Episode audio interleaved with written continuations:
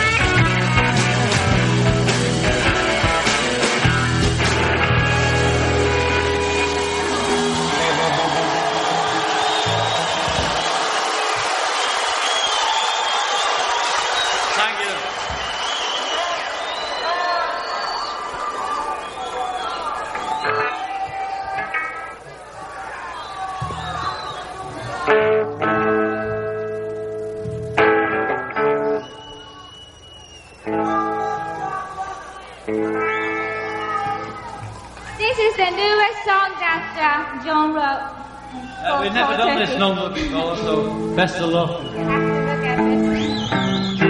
It's called Cold Turkey.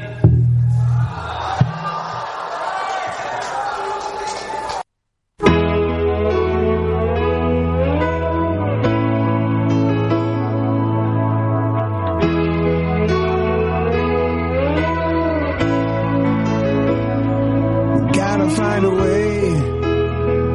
Yeah, I can't change. If we stay around here, we gotta do what it takes.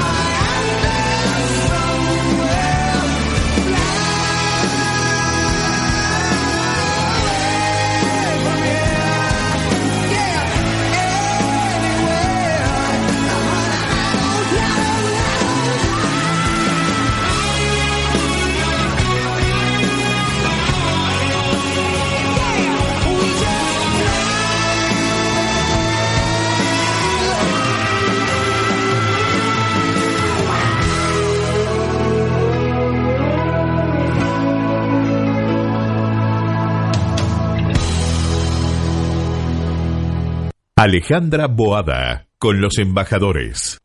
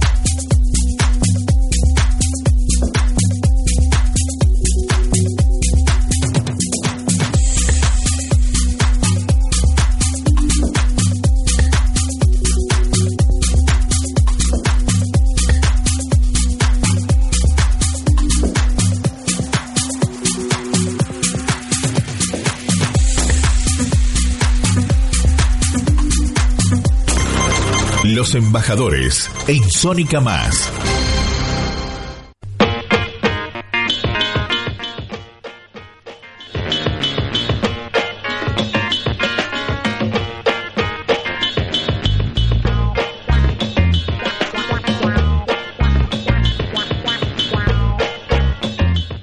Bueno, muy bien. Buenas tardes. Eh, bueno, un programa eh, que se llama Los Embajadores. Es un programa cross media, esto quiere decir que sale por distintas plataformas y se va adaptando para ser escuchado eh, por YouTube, por Instagram, por Radio Cut, en fin, y obviamente eh, por el celular o por la computadora con la aplicación de Sónica Más. Eh, y lo que intentamos es que venga cada semana un embajador para que nos cuente sobre su país y hablar un poco del turismo y qué podemos hacer en cada uno de estos lugares de cada uno de estos países que ocupan el planeta. Eh, en este caso vamos a hablar de la República del Paraguay y tenemos acá en vivo y lo saludamos al señor embajador Julio César Vera Cáceres. ¿Qué tal Vera Cáceres? ¿Cómo está? Muy buenas tardes Alejandra, a vos y a la distinguida audiencia Sónica Más. Bueno, eh, bueno, la verdad primero muchas gracias por venir. Sé que estaba complicado el tránsito, pero acá está. y primero queremos saber hace cuánto tiempo usted está en la Embajada eh, de Paraguay en Argentina? Estoy desde el mes de diciembre del año 2017. Estoy por cumplir dos años. Ah, muy bien. Eh, ¿Y su carrera? ¿Usted ya estuvo en otros países? Bueno, básicamente yo soy embajador político. Eh, antes de esta misión estuve como embajador extraordinario y plenipotenciario ante el Estado Plurinacional de Bolivia, desde el año 2014, agosto del 2014, hasta diciembre del 2017 en que vine acá. Pero fuera de eso, soy embajador político, soy ingeniero civil y abogado, tengo maestría en ciencias políticas, en relaciones internacionales, soy egresado del Colegio Nacional de Guerra, tengo maestría en ciencias jurídicas y estuve en la administración pública en varios cargos. Fui director de líneas aéreas paraguayas eh, durante tres años, fui convencional constituyente. En el año 92 fui senador de la Nación. En el año 93-98 fui director de Aceros del Paraguay. Fui presidente del Consejo de Administración de la Dirección Nacional de Aeronáutica Civil. Fui presidente del directorio de la Administración Nacional de Navegación y Puertos. Fui viceministro de Transportes. Soy académico de número de la Academia de Historia y Geografía Militar y soy caballero de gracia magistral de la Soberana Orden Militar y Hospitalaria de San Juan de Jerusalén, de Rodas y de Malta. Qué bárbaro, ¿Qué? le falta que ser presidente, nada más. Me falta eso. bueno, tal vez más adelante, cuando hagamos el programa Los Presidentes, ahí lo tendremos Me invitado. Que para ese programa. eh, bueno, ¿y cuál es su tarea acá en Argentina? Eh, como, como embajador, ¿qué, ¿cuáles son eh, las actividades que más desarrolla? Con la República Argentina eh, tenemos una agenda muy vasta.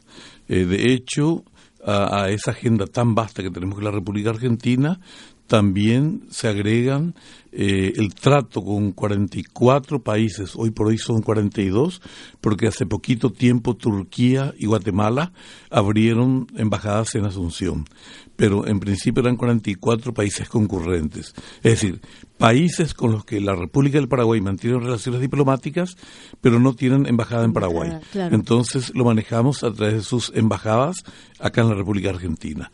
Y es, es un país más, cada, cada, una de las embajadas concurrentes es un país más. Claro. con todos los problemas inherentes. Pero en el caso de Argentina, por razones obvias, un país limítrofe, eh, con muchos kilómetros de frontera común, frontera fluvial terrestre, eh, tenemos eh, una agenda muy nutrida. Tenemos siete comités de frontera eh, que se reúnen con mucha frecuencia para tratar todos los temas inherentes a ese punto específico.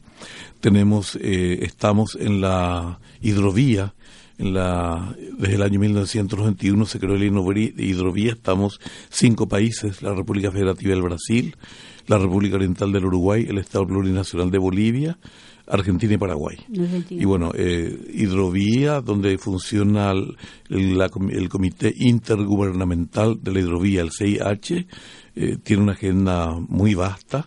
Sí. Si bien es cierto, las cancillerías tienen oficinas específicas detrás del tema, siempre las embajadas acompañan de todas las reuniones. También eh, es de peso.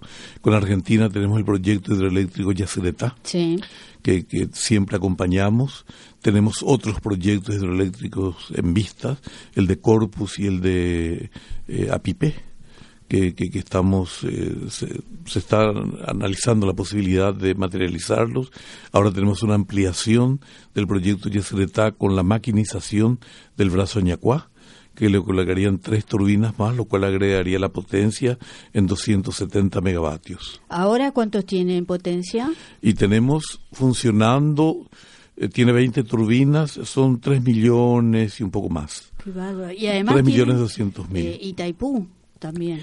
Itaipú, tenemos con con la. República Federativa del Brasil, tenemos 20 turbinas, son turbinas Francis, en el caso de Yacyretá son turbinas Kaplan, que eh, las Kaplan están dimensionadas para eh, ríos de llanura, en, en la zona de, de Yacyretá es el río Paraná ya, ya, ya, ya, ya no, no, no tiene tanta caída como en el caso de Itaipú, por eso tienen turbinas Kaplan. Y bueno, en el caso de, de Itaipú tenemos funcionando 18 turbinas, a pesar de que en ocasiones han funcionado un poco más, pero siempre quedan dos turbinas de reserva, porque al hacer mantenimiento de una turbina entra a tallar la que está de reserva. Claro. Y tenemos 12.600 megavatios. No, es impresionante. Es impresionante. Se, se autoabastece y además le sobra.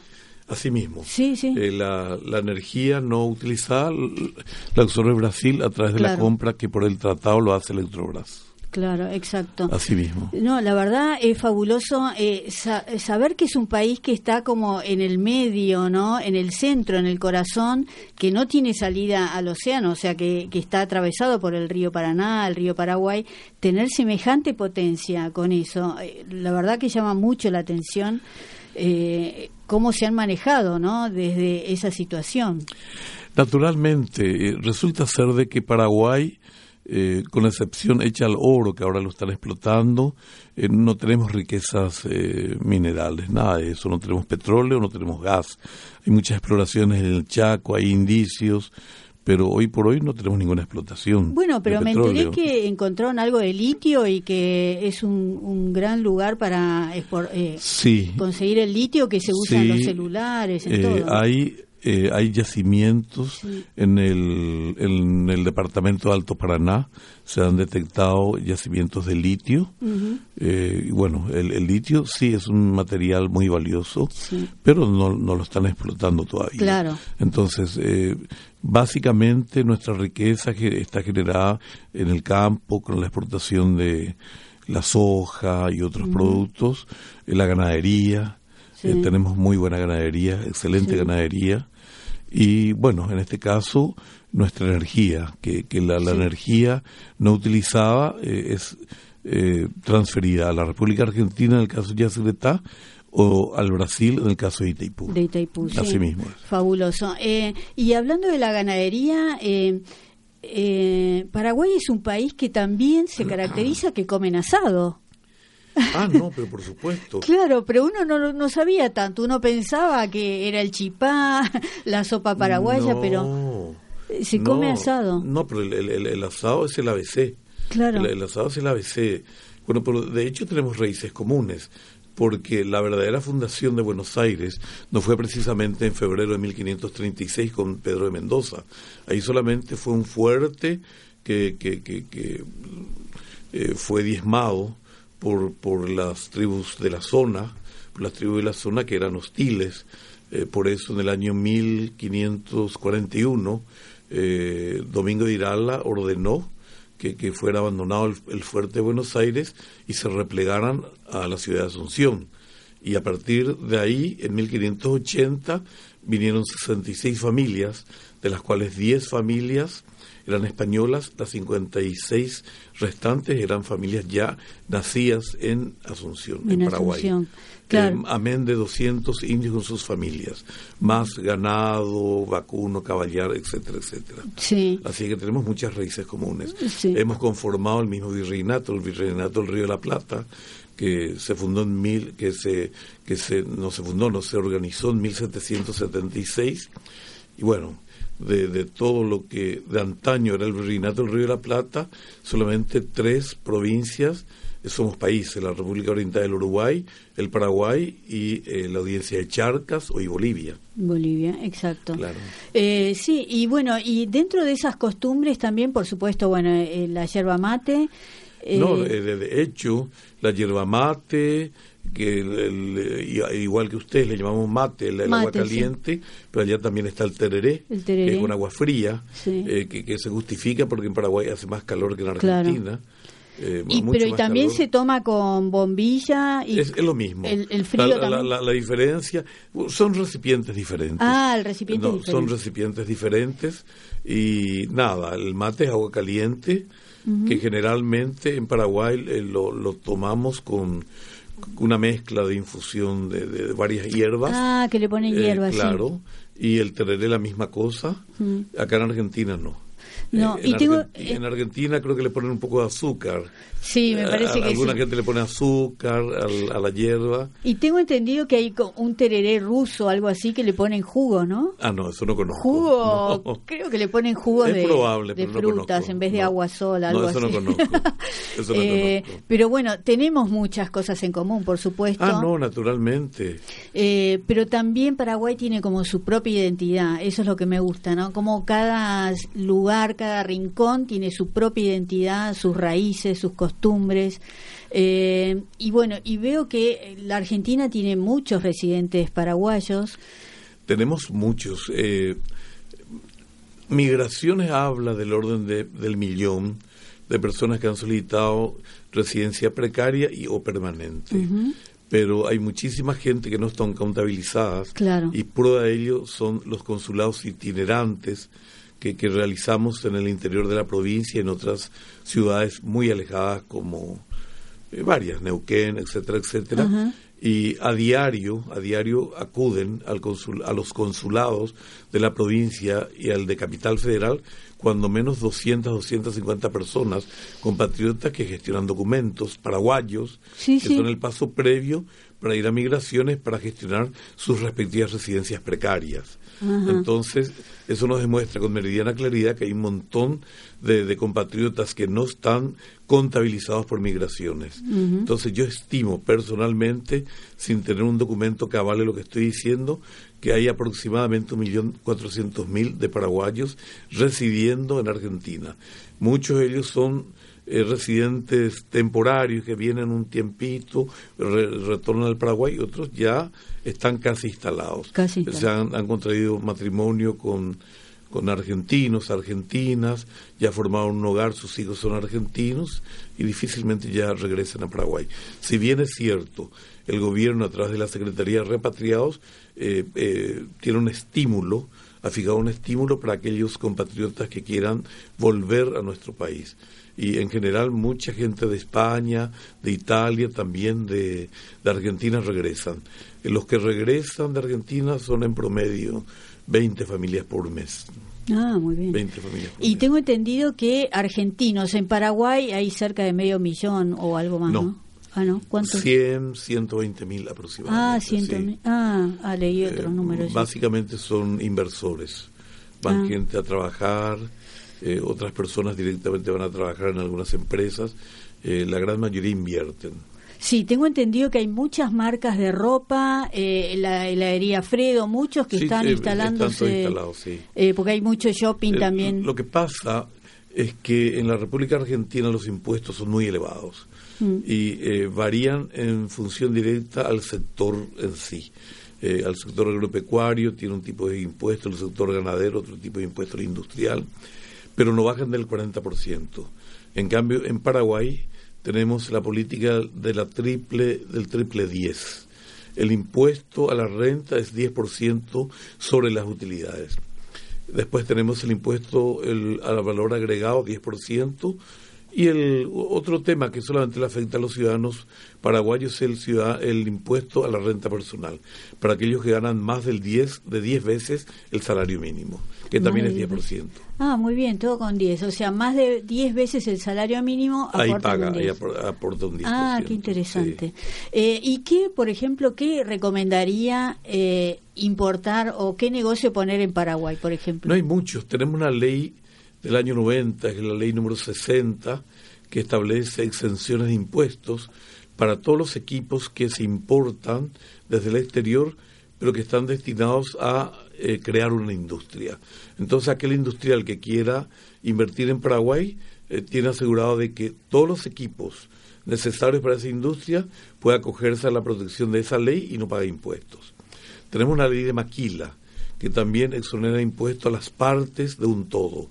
Es decir, se pueden importar partes, eh, se, arma una fábrica en Paraguay, arman las ensambla. partes, se ensambla y el producto final terminado tiene un, un impuesto bajísimo para la exportación.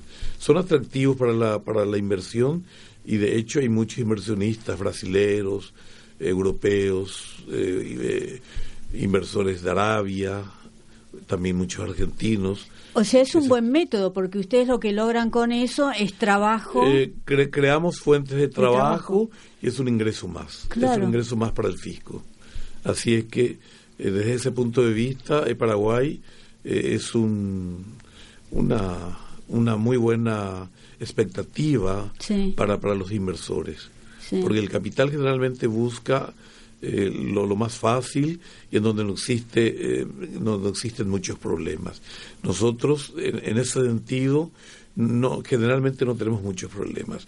No tenemos problemas de, de cierres de empresas por marchas, na- nada de eso. No. Nada de eso. Excepcionalmente existen las marchas, y una marcha que todos los, los meses de, de marzo de cada año organizan las organizaciones campesinas.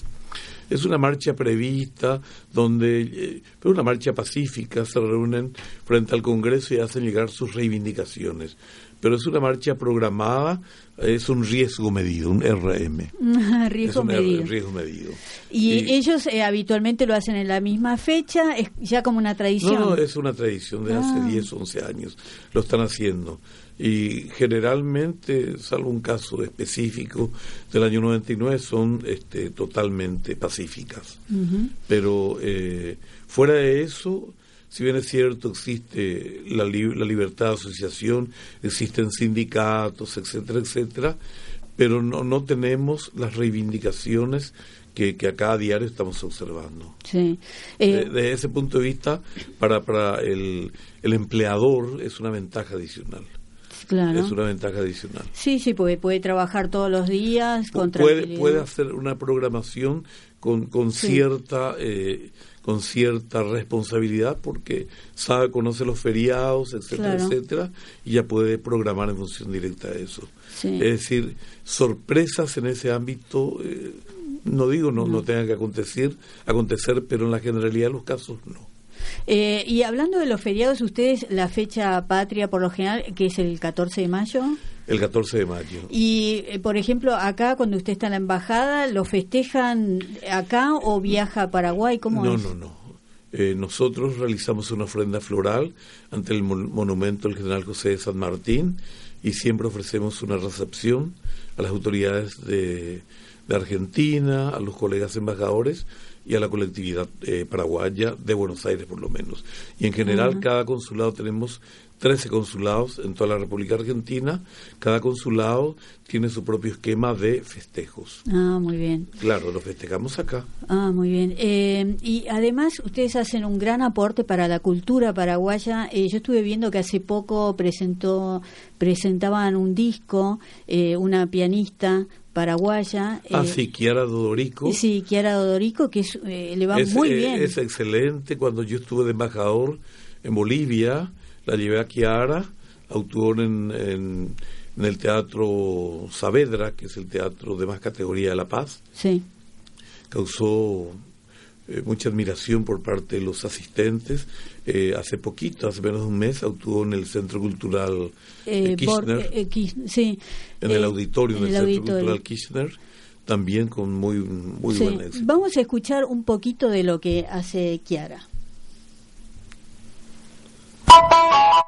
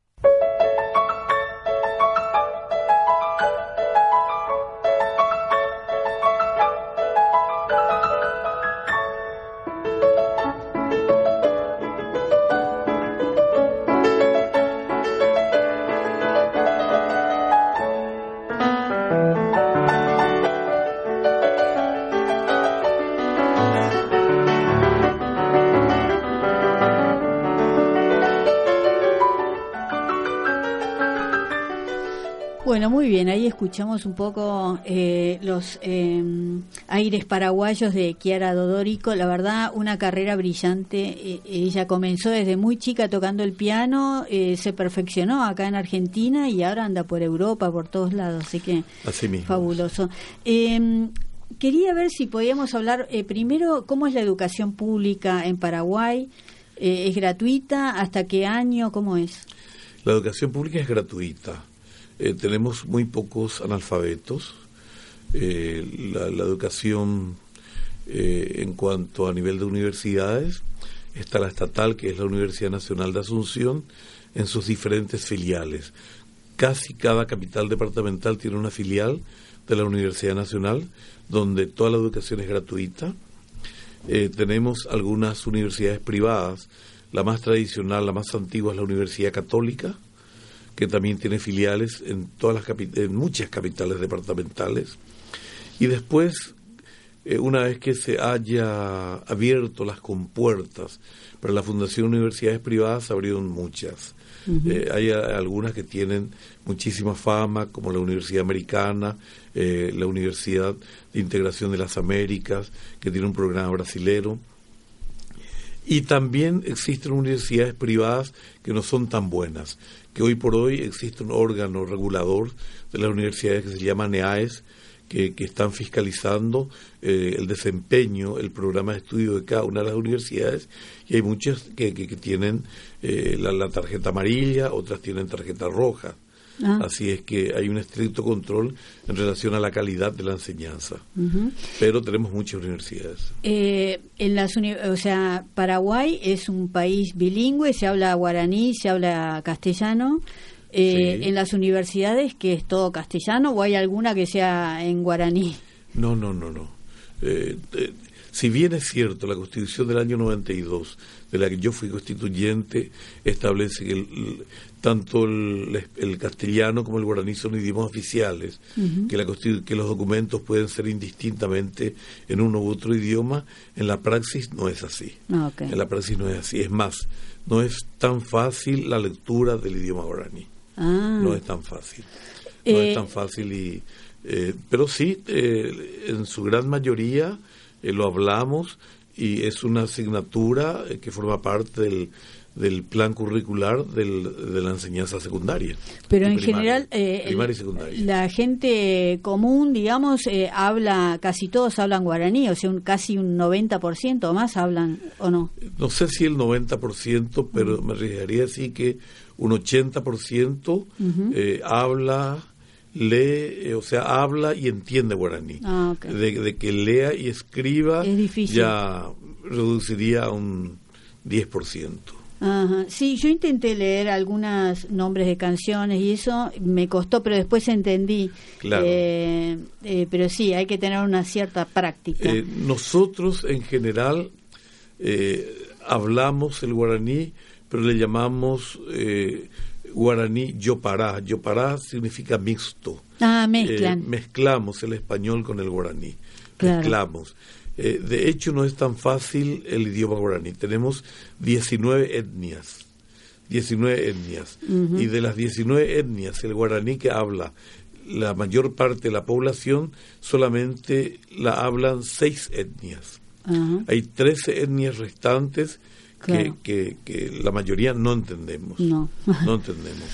Que son los ayoreos, que son... Hay varios, Claro. 19. Sí, sí, Así como Bolivia tiene 36 naciones indígenas, nosotros es un problema semántico. Le llamamos etnias, pero son también naciones. Claro, son, Son naciones. naciones. Sí, sí, porque para ellos tienen Claro, esa estructura. naciones. Claro. Eh, bueno, y por ejemplo, si queremos ir una semana eh, de vacaciones a Paraguay, primer destino, me imagino, sería Asunción. Hay vuelos directos, ¿no? Tenemos vuelos directos, eh, tenemos tres empresas, que realmente cuatro. Eh, la TAM, eh, Aerolíneas Argentinas, Paranair y el Flybondi, que, que, que vuelan, que es un- una empresa de, Sí, de- me de- de encanta de que- bajo costo. sí, sí, que De sale del bajo Palomar. costo, que Mm. sale de Palomar, que, que tenemos eh, más de un vuelo diario, eh, una hora cuarenta de duración del viaje y Asunción está muy linda. Eh, especialmente para las señoras como usted que quieren ir de compras. Sí. Tenemos cuando menos 12 shopping de última generación. Qué bárbaro. Entre Asunción y el Gran Asunción, ahí nomás, a, a minutos del centro, cuando menos 12 shopping. Qué pero shopping, en Shopping, serio, sí, en serio. Eh, y con una buena hotelería, hay hoteles, Excelente Sheraton, creo. Todo tenemos. Sí, sí, Excelente hotelería. Ah, qué Eh, muy buena gastronomía, eh, muchos lugares de esparcimientos, pub, cine, teatro. A la hora de desayunar, ¿qué se desayuna en Paraguay por lo general? Mate, me imagino. No. Ah, a ver no, qué. No, no. Eh, hay algunos fanáticos del mate. Sí. A mí me gusta el mate, pero yo no tengo tiempo para matear. Claro, porque sociabiliza Claro. mucho el mate, sí. Claro, socio, si uno tiene tiempo, sí, Sí. pero eh, usualmente no lo hago. Eh, cuando alguien está tomando, me adhiera al grupo. Claro. Pero no pierdo, generalmente, bueno, yo duermo poco, duermo cuatro horas por día Ah. y no hago la siesta. Entonces, eh, preparar tereré, preparar mate para mí es pérdida de tiempo. Entonces, me adhiero al que está tomando. Al que está. Bueno, yo en una época trabajé en un canal de televisión Sí. y estaba prohibido el mate y explicaban por qué. Porque dice que siempre hay uno que es el que está cebando mate, entonces ese no trabaja, porque es el que tiene que ir cebando, arma y va pasando la ronda. Entonces lo habían prohibido, no se podía tomar mate en ese en ese eh, canal. Y hay, algunos fanáticos del mate Mm. del tereré. Hay personas que viven con su termo bajo el brazo. Claro. No, yo no hago eso. No. Y bueno, ¿y qué, cuál sería un desayuno típico? ¿Se come Depende. En los hoteles, los desayunos de todos Ah, los sí, hoteles me del mundo. encanta. Y normalmente el cocido, cocido negro con leche, café, lo normal. Ah, lo normal. Eh, Y a la hora de a la hora de comer, ¿con qué acompañan la comida? ¿Con agua, con jugos, con vino? ¿Qué es? Depende. También Eh, depende. que cada hogar es un mundo Sí.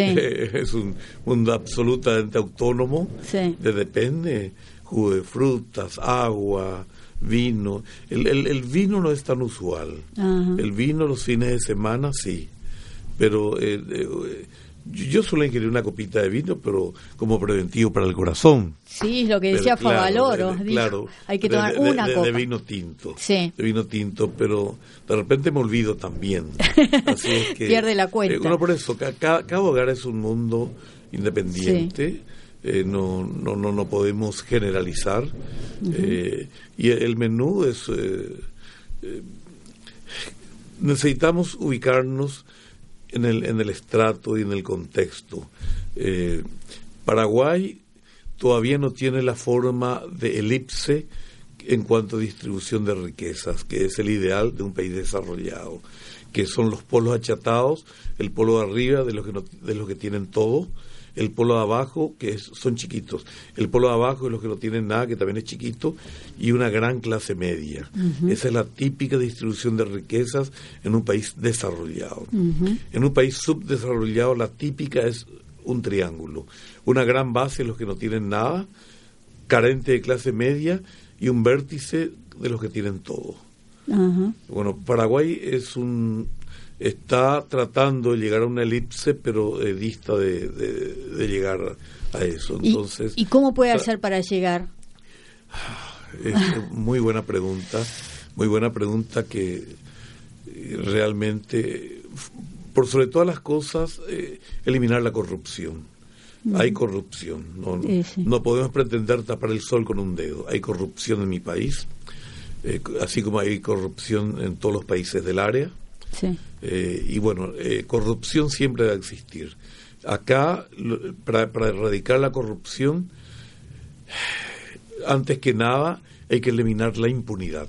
Si existe impunidad, existe corrupción. Claro. Si, si, en, si en cambio la justicia actuara como debiera actuar, si el Ministerio Público actuara como debiera actuar y no existe impunidad, ahí los delincuentes sí van a pensar tres veces antes de realizar un hecho punible. ¿Es, Es verdad, correcto? es correcto. Mientras exista impunidad, nunca se va a eliminar la corrupción. Claro. Si a eso le agregamos de que por impunidad que existe se produce una fractura, una fractura en el pensamiento de la sociedad en el sentido de que se trastoca nuestra escala de valores y ya nadie le importa, nadie le importa a aquella persona que tenga moral y ética, entonces son conceptos ya casi perimidos en nuestras sociedades y solamente está lo crematístico.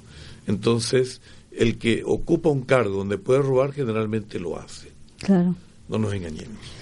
Sí, sí, sí. Y a eso sumarle también eh, la educación, ¿no? La cultura. Si uno está bien educado, eh, tiene cultura, con otros valores, eh, le va a costar más ir por el lado que no sí, es verdad, es verdad, pero eh, es muy difícil para el chico, por más valores que le hayan inculcado en el hogar, ese chico no vive aislado en el hogar, ese chico va al colegio, Claro. va, al- va a la escuela y va al colegio, y en el colegio, en el colegio, la- la- eh, de repente las hijas de aquellos funcionarios corruptos que tienen mucha facilidad, eh, eh, mu- muchos ingresos económicos, organizan excursiones para recorrer Extremo Oriente, Extremo Oriente, y eh, donde van todos en business, entonces eh, aquel, aquel chico que es compañero o compañera de esas criaturas cuyos padres están organizando ese tipo de excursiones y cuando consulta con los padres si no puede adherirse y escucha una respuesta de que no estamos en condiciones de, de, de darte ese tipo de, de esparcimiento, entonces eh, el chico no entiende muy bien lo que está aconteciendo y ahí es cuando se trastocan los valores. Claro.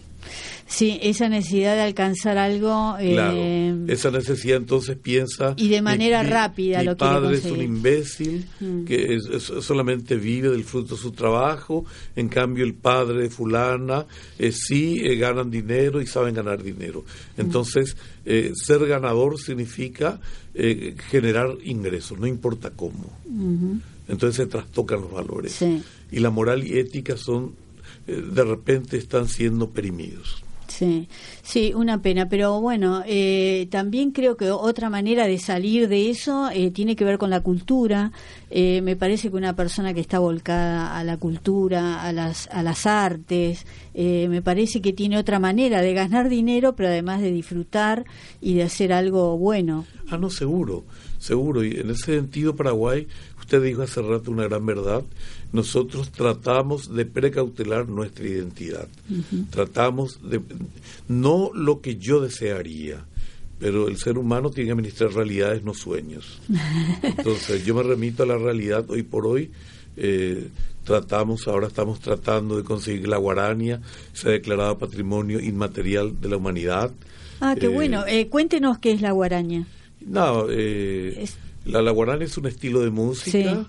Eh, tenemos acá una fundación que se llama Guaraní A, Guaraní A, Sí. que don- donde fomentamos la guarania y eh, así como otros países declaran patrimonio eh, cultural de la humanidad, estamos tratando de lograr eso de UNESCO. Sí, nosotros tenemos el tango, que es patrimonio. que es patrimonio Sí, sí, inmaterial de la humanidad. De la humanidad, sí. Bueno, me parece perfecto. Cada país tiene que cuidar su identidad, que es la, la convergencia de costumbres, la convergencia de hábitos.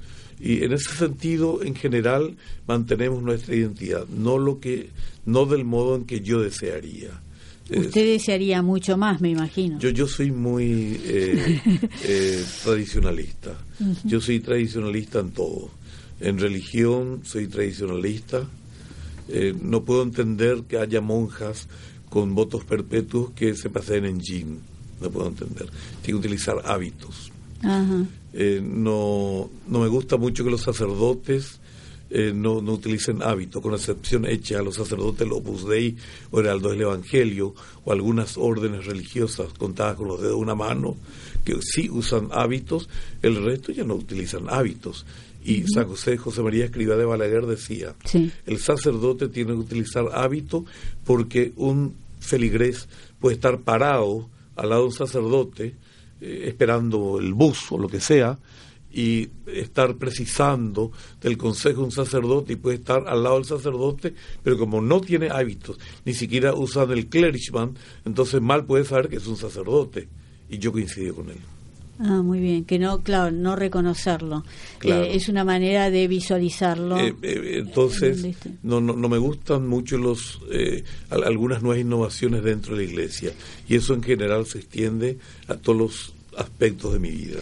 ¿Y qué opina de, del Papa Francisco? Eh, ¿Cómo lo ve en su, en su labor, en su tarea como Papa? Eh, yo lo admiro mucho a Francisco, lo admiro. Eh, en el caso de Francisco ocurrió algo raro. Sí. ¿Tenemos que cortar? No, no, no, eh, terminemos con Ah, eso. Nada, cuando lo eligieron, cuando lo eligieron, eh, yo estaba con mi familia viendo en televisión, yo no estaba acompañando el proceso de elección. Y cuando sale el humo blanco, le dije a las personas que estaban ahí que el Papa iba a ser sudamericano y se iba a llamar Francisco. Ni idea tenía quién iba a ser. Y fue un argentino y se llamó, adoptó el nombre de Francisco. Sí. ¿Pero qué fue como una premonición? No, eh, yo, yo, yo soy católico, Sí. por algo soy caballero de la Orden de Malta. Sí, sí, sí. Eh, y estoy en algunos movimientos, soy del movimiento teresiano de apostolado, hace más de 20 años estoy ahí. Eh, yo creo que es eh, obra del Espíritu Santo. Bueno, me encantó pensar que sobra el Espíritu Santo. Bueno, señor embajador, muchas gracias por haber venido al programa. Nos encantó, nos honró con su visita y bueno, espero verlo pronto para las fiestas a lo mejor. Muchísimas gracias por la invitación y repito, un fraternal saludo para la distinguida audiencia. Muchas gracias, hasta luego. Desde muy lejos yo te recuerdo, patria querida.